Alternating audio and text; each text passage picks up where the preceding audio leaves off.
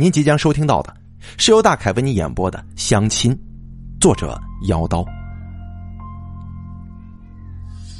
夏日周末的晚上，上官木兰坐在郊区的别墅里，对着镜子化妆。她二十六岁，大学毕业之后，放弃了家乡几个不错的工作机会，跑到大城市来开了一家小型的服装加工厂，专门呢为那些名牌大厂做服装加工。这几年赚了些钱，他在郊外给自己选了一套环境幽静的二层小别墅。事业上的成功，使他越发的引人注目了。但是他在感情上的屡屡失败，却又十分令人费解。一些亲朋好友相继为他介绍了几个出色的男人，但是都未曾开始，就无疾而终了。上个星期，木兰的姑姑跟他约定，今天晚上带个人到他家来相亲。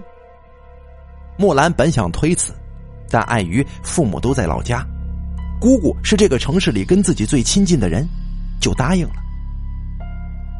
他早早的开车回到住处，收拾屋子，坐在镜子前，镜子里那张姣好的脸上挂着厌烦的神情。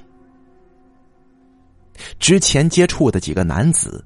都相继离开了他的生活，不论是短暂的恋情，还是旁人介绍来的，他们都匆匆的离开他，好像是躲避瘟疫。大家都不明白，为什么他这么出色的女子，却找不到一个愿意与之相伴的情侣？只有木兰的心里清楚呀，其中大部分的原因在她自己。不知不觉，外面下起雨了。阴沉的天色令夜晚早早的来临。木兰起身上阳台关窗户，窗外雨雾茫茫，她什么都看不见，只有远处星星点点的灯光在闪烁着。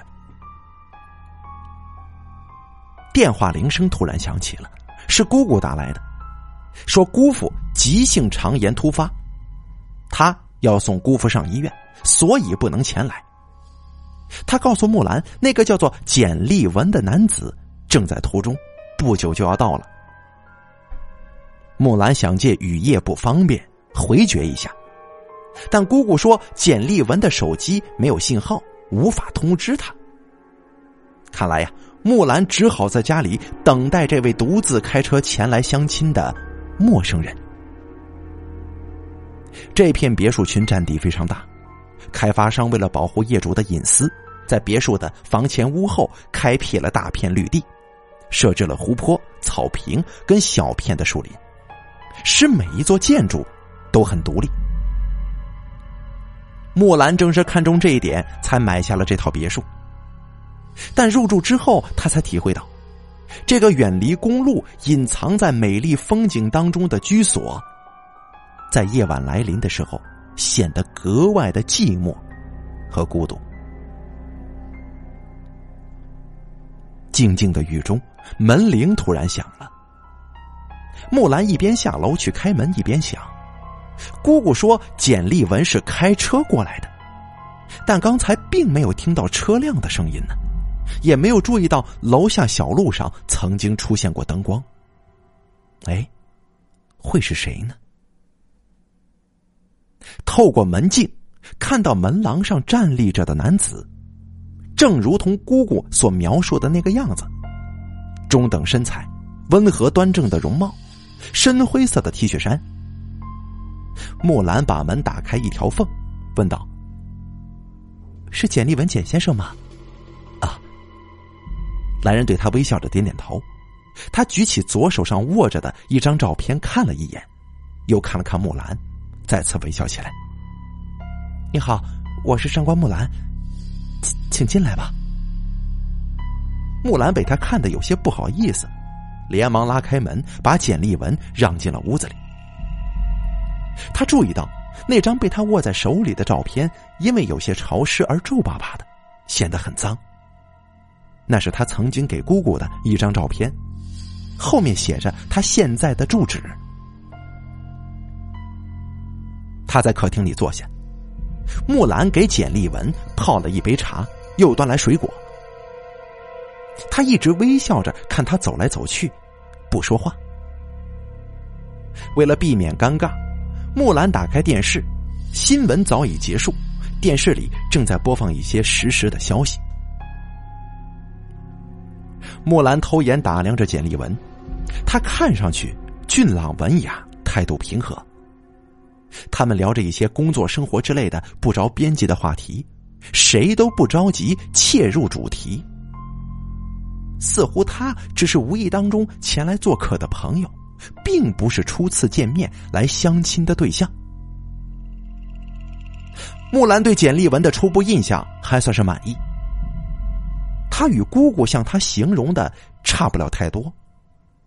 不同的是，刚才姑姑在电话里说，简丽文是为了与木兰见面，特意准备了一束花的。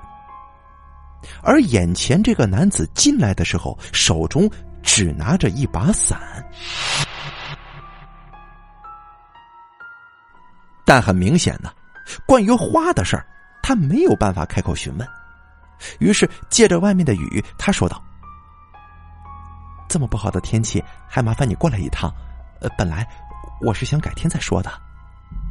啊，是啊，我也没想到会下这场雨，不过还好。”没走多远的路，啊！简立文仍然淡淡的笑着，眼睛不断的打量着房间里的布局。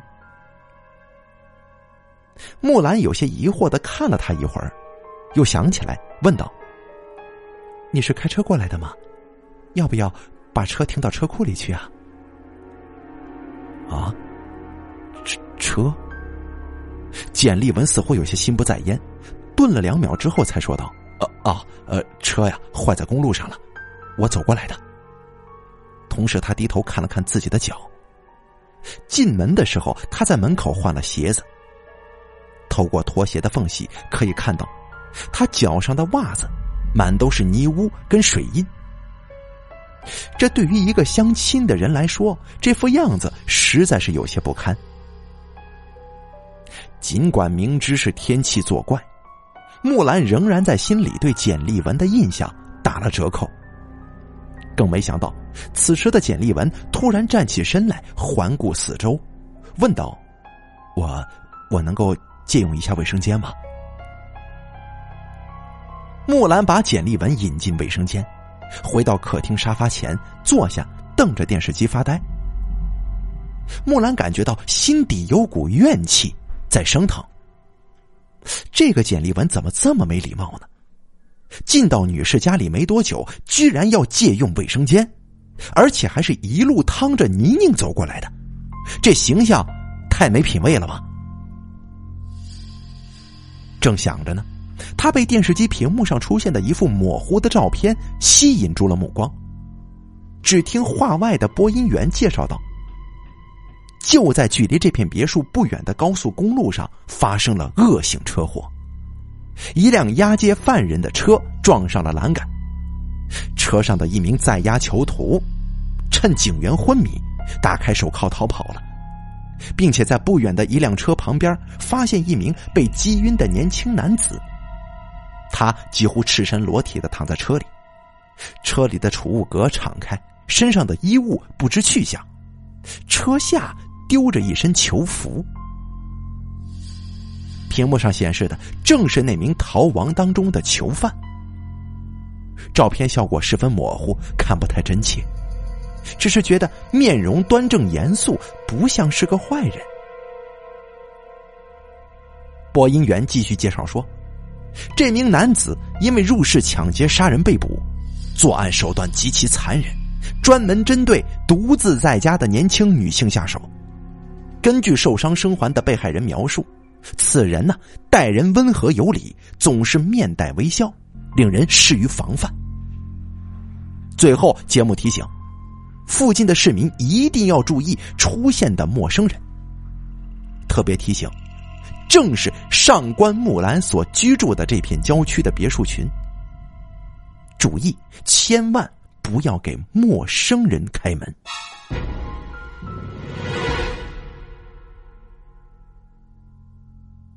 上官木兰听的是毛骨悚然，他下意识的在手机上记录下屏幕上滚动过的报警电话，接着又似乎有些心虚似的关闭了电视。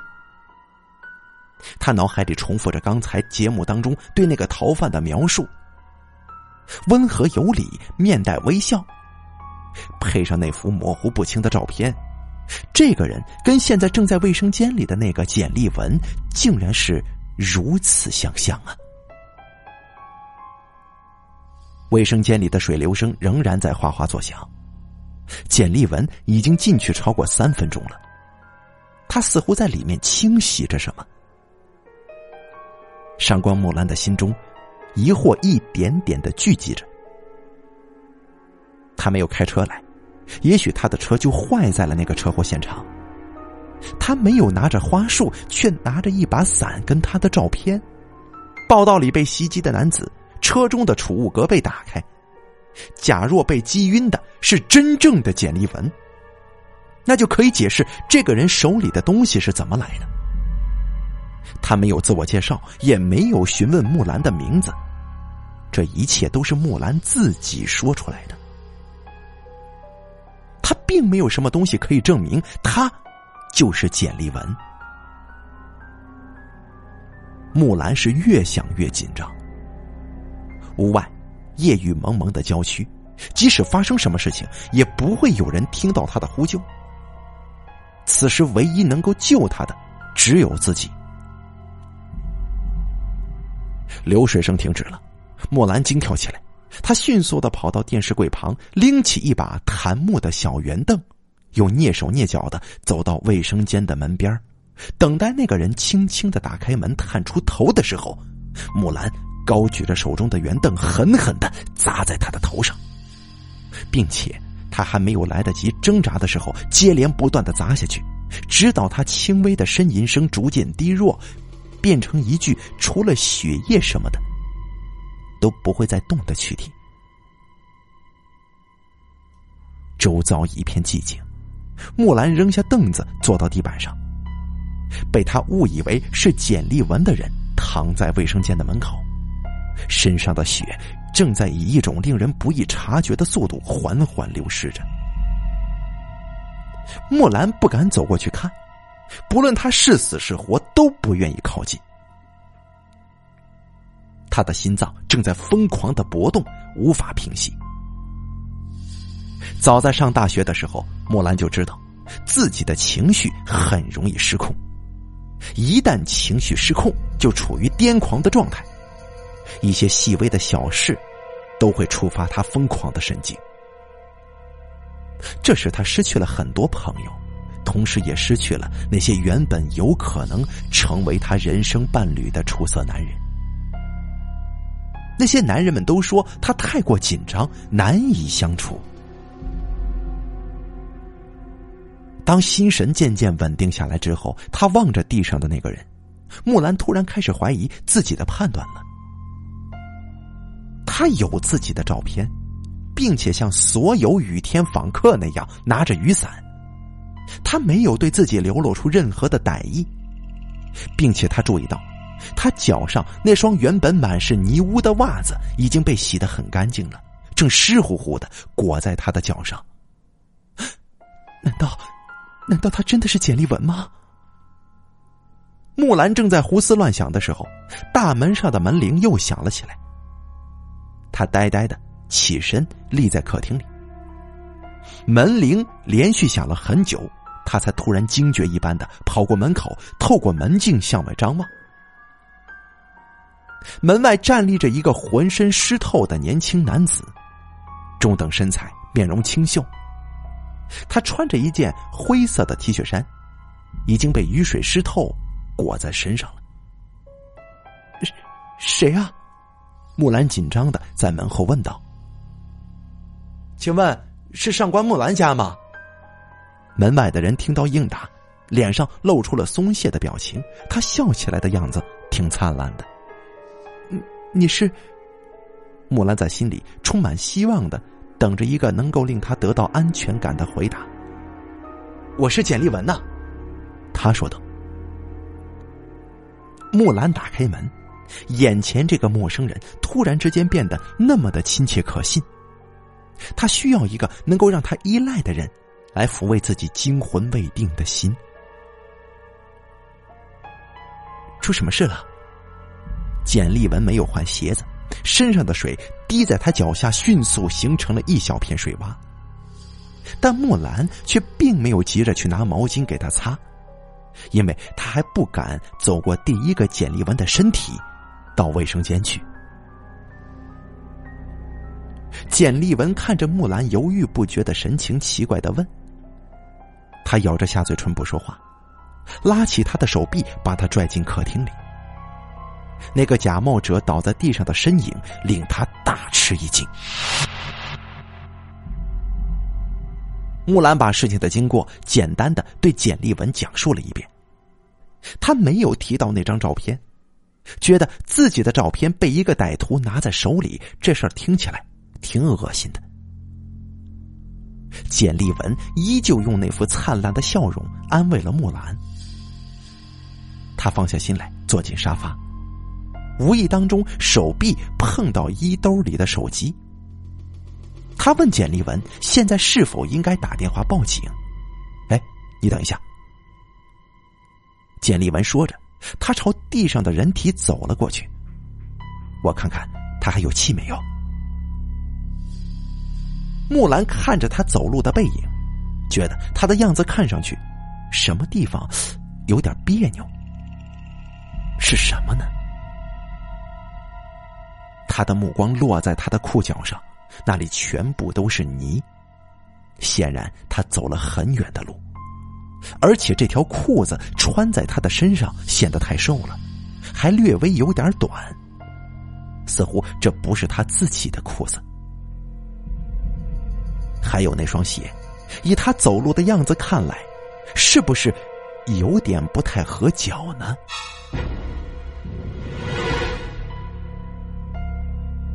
木兰的手指。不禁握住了手机。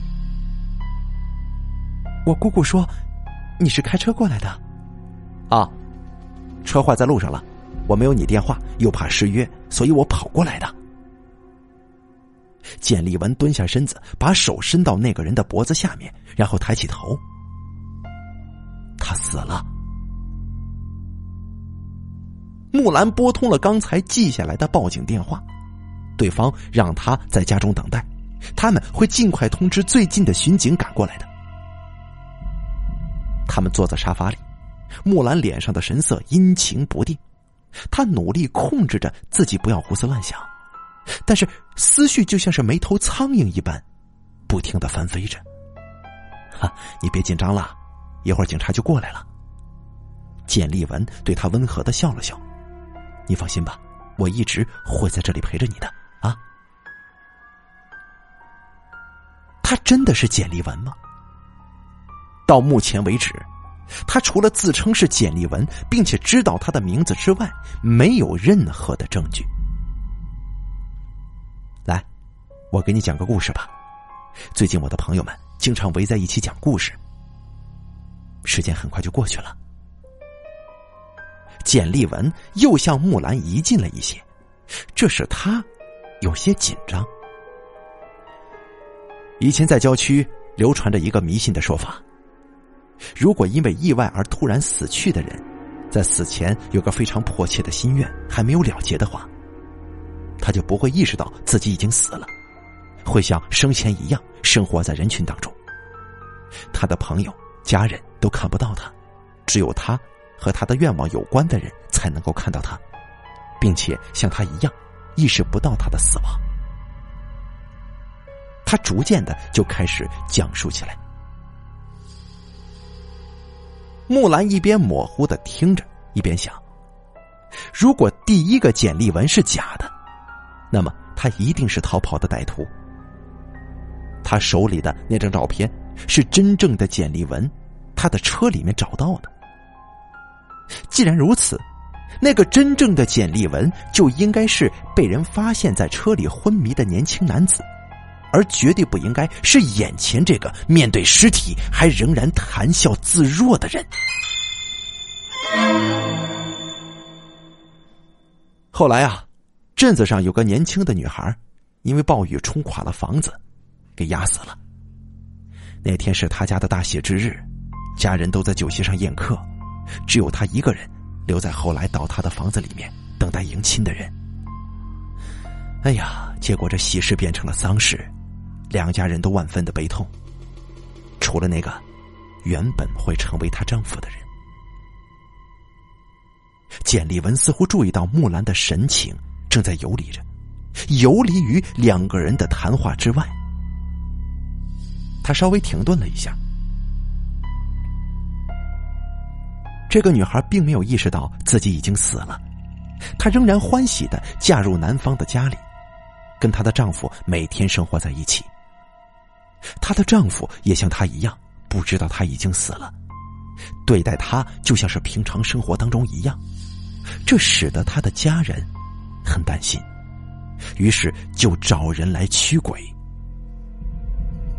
后来据说，有一种方法，就是需要事主自己用刀扎进鬼体的心脏，让他最后失去神智，他就会彻底的烟消云散。简立文讪讪的对木兰笑道：“哈哈，这是迷信的故事，呃，你不太喜欢听吧？”木兰没有接他的话。你认识上官瑶，是吗？上官瑶是木兰的姑姑，啊？谁呀？呃，你所说的上官瑶，是你的家人吗？木兰猛地站起身来，厉声喝问道：“你是谁？”哎，你怎么了？我是简立文呢，是不是刚才那个人的事儿让你受惊了啊？你你别过来！木兰惊慌失措的跑了两步，靠近楼梯，大声的说：“上官瑶是我姑姑的名字，你是她介绍给我的，你怎么可能不知道她的名字呢？你是不是简立文呢？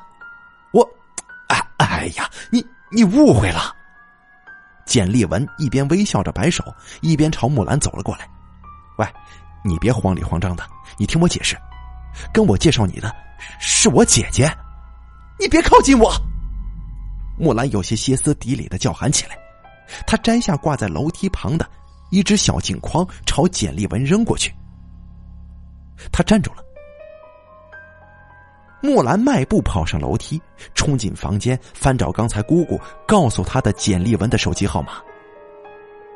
简丽文的声音顺着楼梯一步步的飘升上来。木兰，木兰，你别紧张，我真的是简丽文，我姐姐跟你姑姑是同事。我从来没打听过你姑姑的名字呀，所以我不知道啊！你别过来，我不要听你解释。木兰抓起那张字迹模糊的纸条，还没来得及看呢，简丽文就已经出现在门口了。木兰打开阳台门，绝望的站在细雨当中。阳台边缘的工艺花篮只比膝盖的位置高出一点点。他跑过去，缩在栏杆下面。紧紧的抱住一根栏杆，回头尖叫着：“你别过来！如果你真的是简丽文的话，你就离我远点我不相信你。”哎，木兰，你别这样啊！在雨里你是要冻感冒的。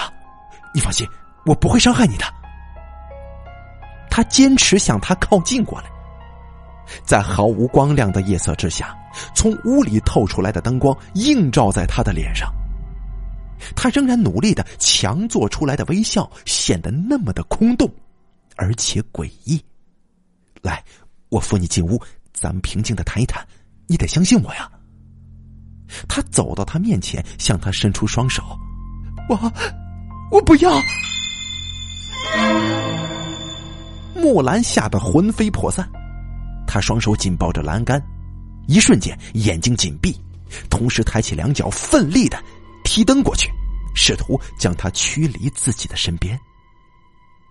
他听见他的喉咙里发出了干涩的声音，随之他感觉自己的手脚失去了着力处，耳边响起一个湿乎乎的啪嗒声，好像是一只西瓜被扔到了地上。他睁开眼，阳台上只剩下自己蜷缩在角落当中。简丽文已经不知去向了。木兰手脚无力的扶着栏杆站起身，朝楼下望。大门外的水泥平台上躺着简立文，被摔碎的不是西瓜，而是他的头颅。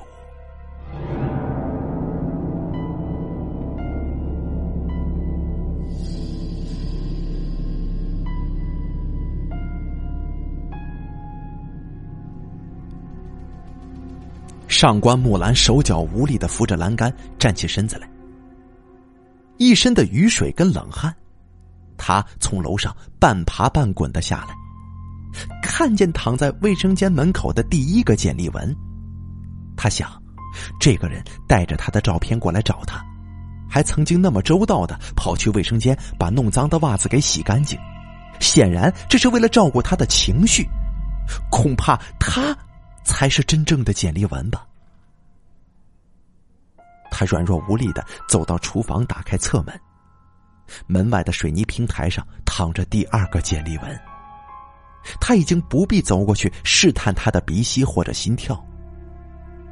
在他那张不再有灿烂笑容的脸上，一双圆睁着的眼睛茫然的瞪着，失去了所有的神采。他控制着瑟缩发抖的身体，紧紧的掩上房门，回到客厅。他想着，这个人前不久还曾安慰过他，对他那么温和的笑过，支持他报警，陪伴他的时候还给他讲故事。虽然那是个不怎么好听的鬼故事，也许这第二个简历文才是真的呢。尽管他不知道姑姑的名字，身上没有带任何可以证明他身份的东西，但是他说出了“简历文”这三个字，并且叫出了他的名字。他觉得，自己的心还是认为这第二个简历文更像是真的。木兰的脑子有点乱了，这两个人到底哪个是简历文呢？不是的那个人又是谁呢？但不管怎么说，现在这两个人都已经死了。他发觉手心里仍然紧紧的攥着一张纸。被雨水打湿后模糊的字迹，仍然能够辨认出那是一串手机号码。他想起手机被他丢在楼上房间里了，便挪到玄关处，拿起座机拨叫那个号码。音乐的铃声在门外响起。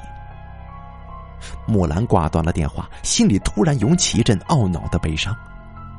原来第二个简历文是真的。但是他却拼死也不相信他，反而把他推下了阳台。就在这份痛悔充满他脑海的时候，门铃再一次响起来了。木兰像是个牵线木偶一般的走到大门前，透过门镜看到第三个来的人，中等身材，相貌端正。脸上是略带微笑的温和神情。他穿着一件浅灰色的 T 恤衫，手里拿着一束金线红玫瑰，整齐干净，不带一滴雨水。木兰被一股莫名的恐惧所包围了。显然，门外站着的是第三个简历文。除了与前两个相似的外表之外，他还带着那束关键的玫瑰花呢。但是。木兰突然想起了第二个简历文给他讲的那个故事。当死者突然意外死亡的时候，死者是不会意识到自己已经死了，于是他仍然像生前那样继续自己生活当中所有想要完成的心愿，而自己正是与他的愿望有关的人，所以他才能够看到他如常赴约的情景。他慢慢的踱回到客厅里，拿起桌上准备给第一个简历文削水果的刀。他紧紧的盯着关闭着的大门。此时他不管，死在他面前的两个人当中，哪一个才是真正的简历文？都已经死了，比起前两个人来，眼前这个不明者更加令他恐惧。玄关的座机响了起来，紧接着大门上被人重重的敲了几声。门外的那个男人叫道：“请问上官木兰在家吗？”木兰被这一夜的遭遇冲击着神经，他悄声对自己重复着第二个简历文的讲述：“施主用刀扎进鬼体的心脏，令他最终失去神智，鬼魂就会烟消云散了。”他拉开门，握刀。藏在身后，捧着鲜花的男子忙不迭的解释：“啊啊，对不起啊，上官小姐，我来晚了。原本订这束花的时候，是想让附近的那些花店里的伙计直接送到你这儿来，但是啊，我把写有你地址的照片忘在了店里。我傍晚回去找的时候，呃，并想着带花过来的时候，呃，接待我的那个伙计却不知道去哪儿了。当时手机没信号，我没有办法给你的姑姑打电话询问你的地址。”这后来在公路上又堵车了，据说发生了车祸，有逃犯跑了。这每个单独路过的年轻男人呢，都得下来留下盘查。我先是向一个便衣年轻人解释自己是谁，又一再说明你是独自一个人在这儿，需要尽快赶过来，以来避免你有什么不测。谁知啊，那个年轻人离开之后。又被穿制服的警察拦住，查问了半天呢。呃呃呃，他突然住了口，望着木兰，奇怪的问：“你，你怎么了？”木兰根本就没有听到他的解释，他的两眼直盯着面前将笑容凝结在脸上的男人，不等他再次开口。他尖声吼叫着，将手里锋利的水果刀直插进他的心口，用力之大呀，一直将他顶到门廊的台阶前，使他站立不稳，滑倒在了雨水当中。他的余光看到旁边停着一辆银色汽车，但此时他已经无暇细细考虑，这车停在这里意味着什么。他只顾着骑在眼前这个男子的身上，不停的将刀插进他的胸膛。也许第一个简历文只是一个平日有些卑微的花店伙计，他偶然间得到了一个美丽女子的照片跟地址，因为一时的贪念闯了进来。那双脏袜子所引起的自卑心理，导致他死在了木兰的手里。也许第二个简历文是那个胆识过人的逃犯，他换了一身不那么合身的便装。当他遇到真正的简历文的时候，简历文急于解释的性格使他得到了一些有利的信息。于是他放弃当时打劫简历文的计划，转而来寻找上官木兰。也许在他的计划里。制服木兰之后，再抢劫那个自动跑上门来的简历文会更容易一点只是没想到，他见到木兰之后，木兰已经犹如惊弓之鸟。尽管他支持他报警，眼看危机迫近，却最终使尽浑身解数，仍然没有能够骗取他的信任。也许。第三个简历文才是真正的简历文，他粗心大意，给旁人留下了一些线索，又阴差阳错的耽误了一些时间。当他面对几近疯癫的上官木兰的时候，他那种不仔细观察现状、急于解释的性格，使他忽略了木兰的状态，冤死在相亲的门前。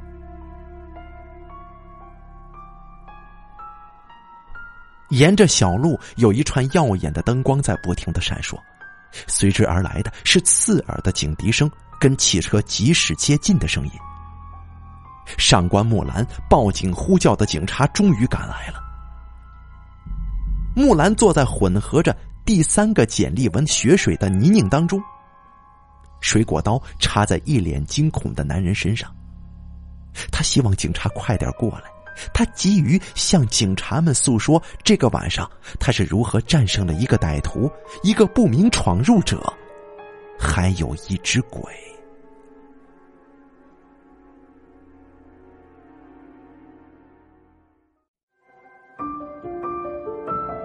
本期故事演播完毕。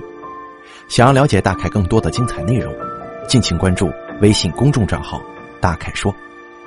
感谢您的收听。